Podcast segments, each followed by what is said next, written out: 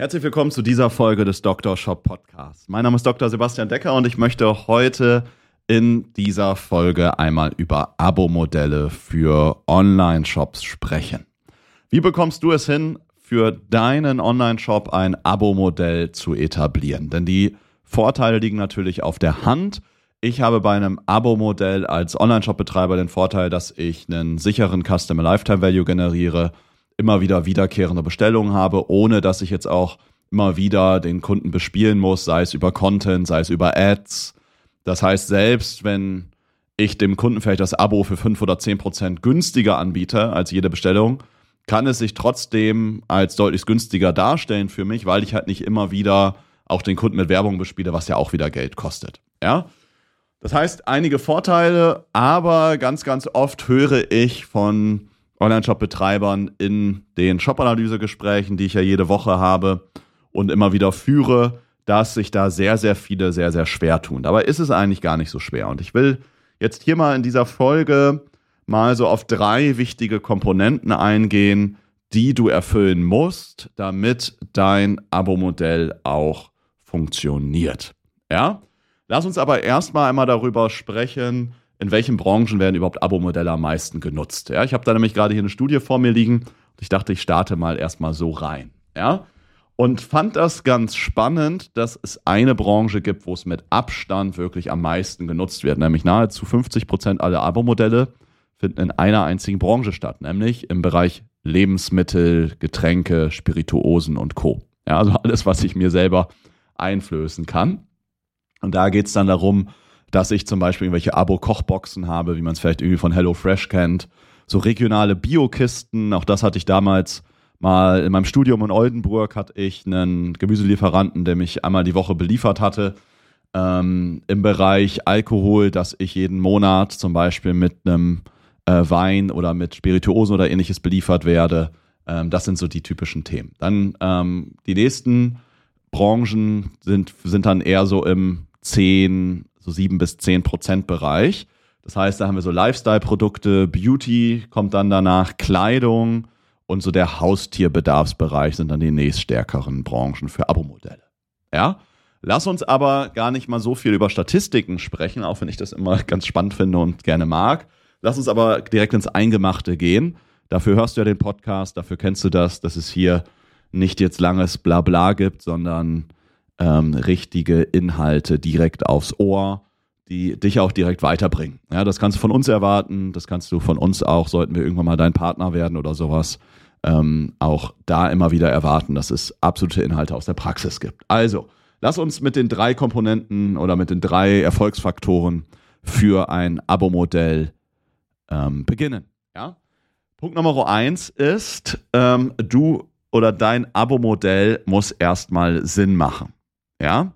Aber auch jetzt ein sinniges Abo-Modell wird nicht funktionieren, wenn du Punkt Nummer zwei und drei nicht erfüllst. Aber erstmal, lass uns erstmal über die Art des Abos sprechen, weil bei den meisten sehe ich immer, ja, ich wollte da halt ein Abo machen. Also Beispiel, ich verkaufe jetzt irgendwie ähm, Rasendünger und sage, ich wollte mal ein Abo-Modell machen und mein Abo-Modell hat einfach bedeutet, dass der Kunde alle zwei Monate einen Dünger zugeschickt bekommt und dann halt 10% Rabatt auf den Dünger hat. Ja. Das ist halt so, das schlechteste Abo, was ich halt irgendwie machen kann, weil das einzige Incentive ist, yo, du kriegst halt 10% Rabatt. Und bei vielen, gerade bei jetzt D2C-Brands, ist es ja so, dass die jetzt eh nicht die absolut günstigsten auf dem Markt sind.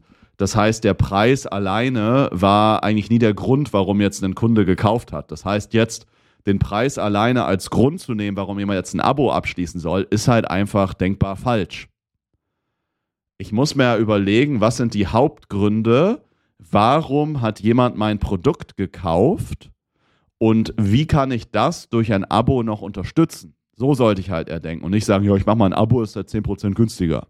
Ja? Nee. Ähm, weil wenn der Preis einfach nicht der Hauptgrund ist, dann gibst du halt einen Rabatt, der einfach gar keinen Sinn macht. So. Ähm, das heißt jetzt mal auf den Bereich, klar kannst du immer über den Preis gehen. Das würde ich aber dann machen, wenn ich halt eine preissensible Zielgruppe habe. Ja?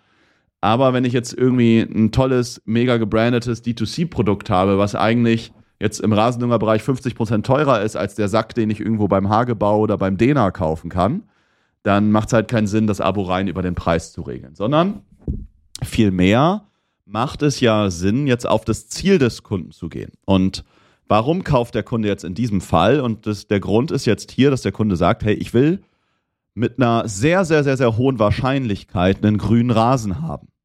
Und dabei ist es mir egal, ob ich jetzt für den für das Düngen meines Rasens jetzt irgendwie 100 Euro investiere oder 50 Euro. Ja, aber mir ist halt wichtig, dass mein Rasen halt einfach der schönste in der Nachbarschaft ist. Und wenn ich das noch durch ein Abo unterstützen könnte, dann würde ich auch ein Abo machen. So, wie kann ich das jetzt unterstützen? Indem ich jetzt ein Produkt zum Beispiel personalisiere. Bedeutet, ich könnte jetzt hingehen und zum Beispiel am Anfang des Jahres, gerade jetzt auch zum Beispiel in der Wintersaison sinnvoll, könnte ich halt ein Abo-Modell anbieten, wo zum Beispiel eine Bodenprobe mit gratis dabei ist. Ja, dann habe ich vielleicht etwas gratis mit dabei gegeben, was mich nur vielleicht 10 Euro oder sowas kostet oder 20. Aber ich sage dann, hey, du kriegst äh, die Bodenprobe, bekommst du gratis, wenn du dann natürlich dich auch verpflichtest, hey, entsprechend ähm, ja, hinten raus das Abo abzuschließen. Ne? Wenn das Ganze nicht kommt, oder wir würden dann zum Beispiel den Preis der Bodenprobe anrechnen aufs Abo. Wäre eine Möglichkeit. Sonst kostet die Bodenprobe halt 20 oder 30 Euro. Ja?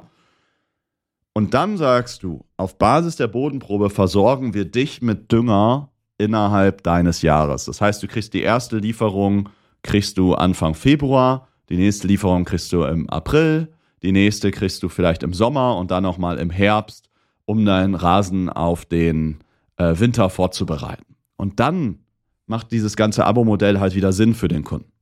Ja?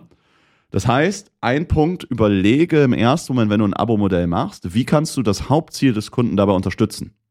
Und Personalisierung, Maßschneidern ist da halt ganz oft ein ganz wichtiges Thema. Das gleiche wäre ja auch im Kosmetik, im Nahrungsergänzungsmittelbereich zum Beispiel denkbar, dass ich einen Test erstmal mache, das kann ich über einen Fragebogen machen, über den halt ermittelt wird, hey, welche Defizite habe ich denn vielleicht?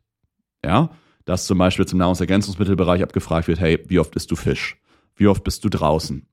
Ähm, was hast du sonst? Bist du sportlich sehr aktiv? Hast du Schwierigkeiten beim Sport zum Beispiel? Hast du Schwierigkeiten mit Krämpfen, höchsterem, höherem Muskeltonus oder ähnliches? Hast du Schwierigkeiten beim Einschlafen oder sowas? Ja?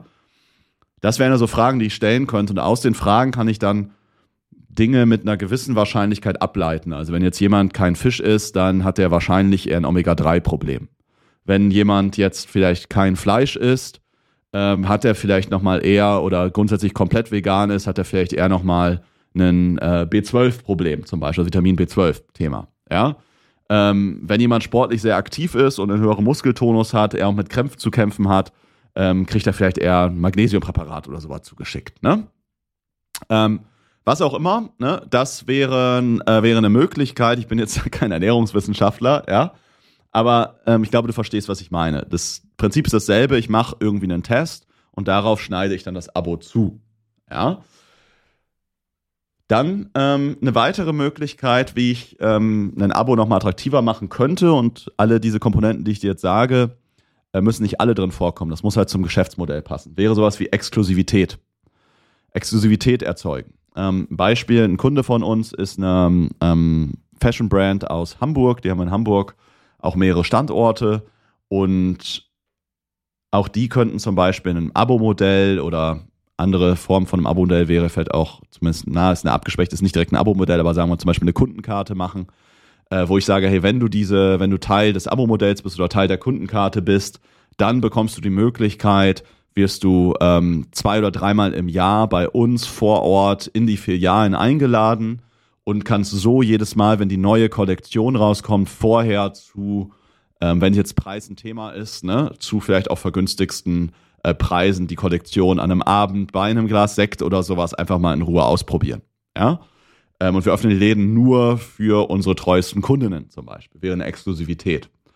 Ähm, Exklusivität kann aber auch bedeuten, bei limitierten Auflagen, dass du halt derjenige bist, der das Ganze bekommt. Ja.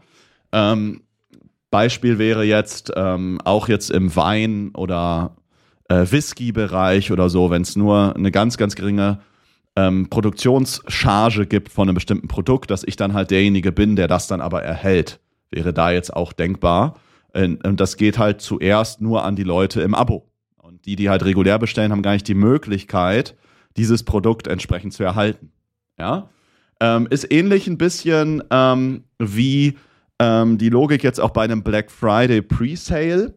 Ähm, wir fahren mit einigen unseren Kunden, die halt ein sehr gutes und funktionierendes E-Mail-Marketing auch aufgebaut haben. Hey, kurzer Hinweis an dieser Stelle. Ich habe extra einen Tanzkurs gemacht und bin jetzt auf TikTok und tanze dort jede Woche mindestens dreimal, so wie du es von mir erwartest, absolut fundierten E-Commerce-Content zum Thema Conversion-Optimierung, Performance-Marketing aus den Bereichen Google, Meta und Native Ads und würde mich da freuen, wenn du mir da folgst. Du findest mich da einfach unter meinem Namen Dr. Sebastian Decker zusammengeschrieben, also dr Sebastian Decker. Jedes Video hat gerade schon so Minimum 500 bis teilweise anderthalbtausend Aufrufe, aber die Followerzahl lässt einfach nur absolut zu wünschen übrig. Und da würde ich mich freuen, wenn wir uns auch da regelmäßig sehen. Also dr.sebastian Decker bei TikTok.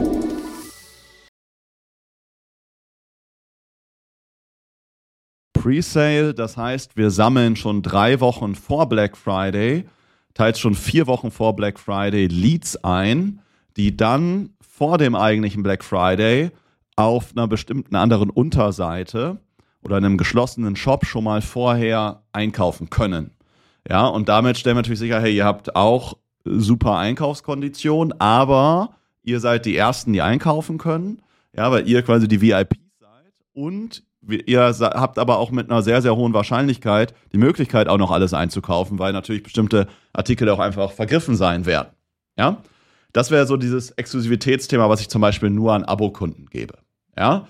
Äh, man kann aber auch noch bestimmte Boni geben, äh, wenn ich jetzt zum Beispiel ein Kosmetik-Abo habe ähm, oder wenn ich jetzt vielleicht was im äh, Parfumbereich oder sowas habe, könnte ich vielleicht auch einfach bei jedem Abokunden einfach nochmal attraktive Proben mit dazugeben. Ist natürlich für den Kunden attraktiv, weil er einfach bestimmte Sachen gratis erhält und die ausprobieren kann. Ist für dich aber auch attraktiv, weil Leute die Probe testen, natürlich auch damit die Wahrscheinlichkeit da ist, dass derjenige dann nochmal dieses Produkt auch mitkauft. Ja? Das also mal so ein paar Ideen, wie du dein Abo vielleicht einfach mal attraktiver machen kannst. Das ist so der erste Punkt. Dein Abo muss halt Sinn machen und muss das wichtigste Ziel des Kunden oder der wichtigste, das wichtigste Kaufmotiv des Kunden einfach unterstützen. Und jetzt kommen wir mal zu Punkt zwei oder drei. Und das ist so die wirkliche Basis und das Fundament, damit dann auch ein Abo funktionieren kann. Und das ist auch der Grund, warum Abos ganz oft scheitern und warum Abos auch, wenn sie dann überhaupt oder wenn sie dann bei manchen mal so ein bisschen funktionieren, dann überhaupt auch nur von Bestandskunden gekauft werden. Und das ist das erste oder der, der zweite Punkt in meiner Liste, ist dein Vertrauen oder dein Kunde muss Vertrauen ins Produkt haben. Ja, nehmen wir mal wieder das Beispiel Rasendünger. Und jemand kommt jetzt einfach auf eine Landingpage, wo ich sage, hey, hol dir eine Bodenprobe und dann versorgen wir dich im Laufe des Jahres mit dem Dünger. Dann wird das wahrscheinlich nicht so gut funktionieren, wenn der Kunde noch kein Vertrauen ins Produkt hat. Das heißt, auf der Landingpage, auf der Produktseite muss ich alles dafür tun, dass der Kunde auch Vertrauen ins Produkt hat. Das heißt, wie stelle ich das Produkt dar? Wie ist mein Copywriting, wie sind Produktbilder, habe ich äh, genügend Trust über Produktbewertungen, über vielleicht auch externe Referenzen, Magazine, in denen ich drin war, über vielleicht Influencer ähm, aus der Zielgruppe heraus, die auch darüber sprechen, dass das Produkt gut ist, über vielleicht Case Studies, die ich zeigen kann. Also jetzt bleiben wir mal im Rasenbereich, einfach Vorher-Nachher-Bilder oder sowas von anderen Kunden. Also du musst alles dafür tun, dass maximal das Vertrauen ins Produkt gestärkt wird. Ja, das ist Punkt Nummer zwei. Punkt Nummer drei wäre dann, kommt aus einer ähnlichen psychologischen Sicht. Jetzt, wenn ich jetzt mit dir ein Abo abschließe, gehe ich auch ein längeres Commitment ein. Und das mache ich nur, auch wenn ich dir als Firma vertraue. Das heißt, jetzt nicht nur auf Produktebene denken, sondern auf deiner Landingpage oder auf deiner Produktseite, wo es um dein Abo geht, muss genauso auch gezeigt werden, dass du eine gute und coole Firma bist. Ja? Bedeutet, dein Kunde muss Hintergrundinfos zur Firma haben, vielleicht auch zur Herstellung des Produktes. Ja, vielleicht auch nochmal so Vertrauenspunkte zur Firma. Wie lange besteht die Firma? Vielleicht mal Fotos von Mitarbeitern aus dem Lager oder so, dass ich auch sehe, hey, da dreht sich was bei dir in der Firma, damit ich auch weiß, hey, ähm, ja, wenn ich das Abo jetzt abschließe, dann kriege ich auch wirklich meine Ware oder wenn ich mal Probleme habe und Rückfragen stellen kann oder möchte, dann kann ich das auch. Ja, das ist auch ganz entscheidend, damit am Ende auch wieder so ein Abo funktioniert. Du kannst es dem Kunden natürlich immer leichter machen, die Entscheidung, indem du sagst, hey, mein Abo oder dein Abo ist immer auch trotzdem monatlich kündbar. Ganz einfach, dann eliminierst du natürlich die Wichtigkeit dieses Punktes, ja, ähm, und wird dann natürlich nochmal deine Conversion Rate erhöhen, erhöht aber natürlich auch deine ähm, Churn Rate, also deine, ja, oder ähm, wie heißt es dann, Abbruchrate des Abos, also dass da jemand dein, Abro dein Abo wieder cancelt, wird natürlich dadurch auch steigen. Ja, muss man dann einfach mal gucken, was macht Sinn. Möchte ich die Leute verbindlich in ein drei- oder sechs Monats-Abo schicken oder ein zwölf Monats-Abo ähm, und erlaube denen gar keine Kündigung oder gehe ich halt auf eine monatliche Kündigungsmöglichkeit, aber ähm, dass mir einfach klar ist, dass ähm, natürlich dann auch immer wieder Leute abspringen werden. Ne? Das Schöne ist natürlich, gerade wenn es so kleinere Abos sind, dann vergessen es Menschen immer mal wieder. Ja, so wie das Netflix-Abo, das Amazon Prime-Abo oder was auch immer wir noch für irgendwelche Abos laufen haben in unserem Leben, die wir einfach mal so durchzahlen. Äh, da fällt mir gerade zum Beispiel ein, ich habe noch ein Audible-Abo, habe aber seit, glaube ich, drei Monaten kein neues Audible-Buch mehr runtergeladen. Ja, ähm, das passiert natürlich auch mal wieder bei Abos, was natürlich auch immer wieder mal ähm, ja ganz gut ist, ja, für deinen eigenen Umsatz. Vielleicht jetzt nicht unbedingt für den Vorteil, den du den Kunden bringst, aber für deinen eigenen Umsatz ist durchaus von Vorteil. Ja, also das waren mal hier drei wichtige Sachen, ähm, die essentiell sind, damit du ein Abo-Modell bei dir auch etablieren kannst. Erstens, dein Abo muss Sinn machen für den Kunden, das Hauptkaufmotiv stärken. Zweitens, du musst absolut oder dein Kunde muss absolutes Vertrauen in die Qualität, in dein Produkt haben. Und das heißt nicht, dass du irgendwie sagst, ja, wir sind qualitativ, sondern der muss das verstehen und fühlen, was deine Qualität ist. Ja? Das gleiche gilt für deine Firma. Das heißt, der Kunde muss verstehen und fühlen, dass du eine gute und vertrauenswürdige Firma und ein Online-Shop entsprechend bist. Und wenn das der Fall ist, dann wird es dir auch gelingen, ein Abo-Modell zu integrieren, mit dem du immer wieder wiederkehrenden Umsatz für dich generierst, treue Kunden hast, die nicht nur Kunden sind, sondern auch Fans sind, für dich als Botschafter wirken und dein Produkt und deinen Online-Shop auch an andere immer wieder weiterempfehlen. Ja, das ist das, was wir tagtäglich machen. Wir sind ja nicht nur eine Performance-Marketing-Agentur, die irgendwie Google Meta Native Ads schalten und das Wissen auch in Unternehmen reinbringen, sondern mit eigentlich fast, ich würde sagen, 90 Prozent der Kunden, also absoluter Großteil der Kunden, starten wir in der Regel erst mit der Conversion-Optimierung. Und ganz einfach, weil da eigentlich so gut wie immer der größte Hebel drin ist. Denn stell dir vor, du machst jetzt gerade mit deinem Shop 300.000 Euro Monatsumsatz und wir könnten da jetzt nur irgendwie 10% mehr rausholen, dann sind das schon 30.000 Euro Umsatz mehr, ohne dass du irgendwie einen Cent mehr in Werbung investierst.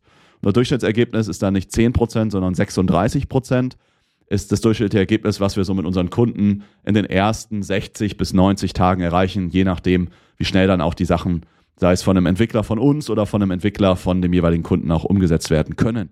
Ja? Wie viel da bei dir möglich ist, das kann ich natürlich mal versuchen abzuschätzen in einem möglichen Shop-Analyse-Gespräch. Einfach unsere Erfahrung heraus habe ich da meistens schon eine äh, ganz gute Idee, was bei dir auch noch möglich ist, ob man da eher realistisch 10, 20 Prozent rausholen kann oder ob er sogar noch deutlichst mehr äh, draus holbar ist. Wir haben mit einigen Kunden auch innerhalb der ersten 90 Tage auch verdoppelt. Es kommt immer mal wieder vor. Natürlich ist es aber auch nicht die Regel, dass wir mit jedem Kunden, den wir mal irgendwo in einem Cover-Shop betreuen, direkt den Umsatz äh, verdoppeln, nur durch eine Shop-Optimierung. Ja? Aber wie viel bei dir möglich ist, was bei dir die größten Hebel sind, das können wir gerne mal in einem Shop-Analyse-Gespräch checken. Dazu trägst du dich einfach ein bei uns auf unserer Webseite www.evolve-digital.de. Wir sprechen mal einfach völlig kostenfrei ähm, über deinen Shop und ähm, wir beide schauen uns einfach mal an, was sind jetzt bei dir gerade die größten Hebel. Sei es, sind es vielleicht die Ads oder sind es Dinge, die du jetzt erstmal im Shop erledigen solltest. Und dann stellen wir mal einfach mal einen Maßnahmenplan auf für die nächsten drei, sechs, zwölf Monate ähm, mit den Dingen, die du in welcher Reihen, also die du erledigen solltest und vor allen Dingen auch in welcher Reihenfolge.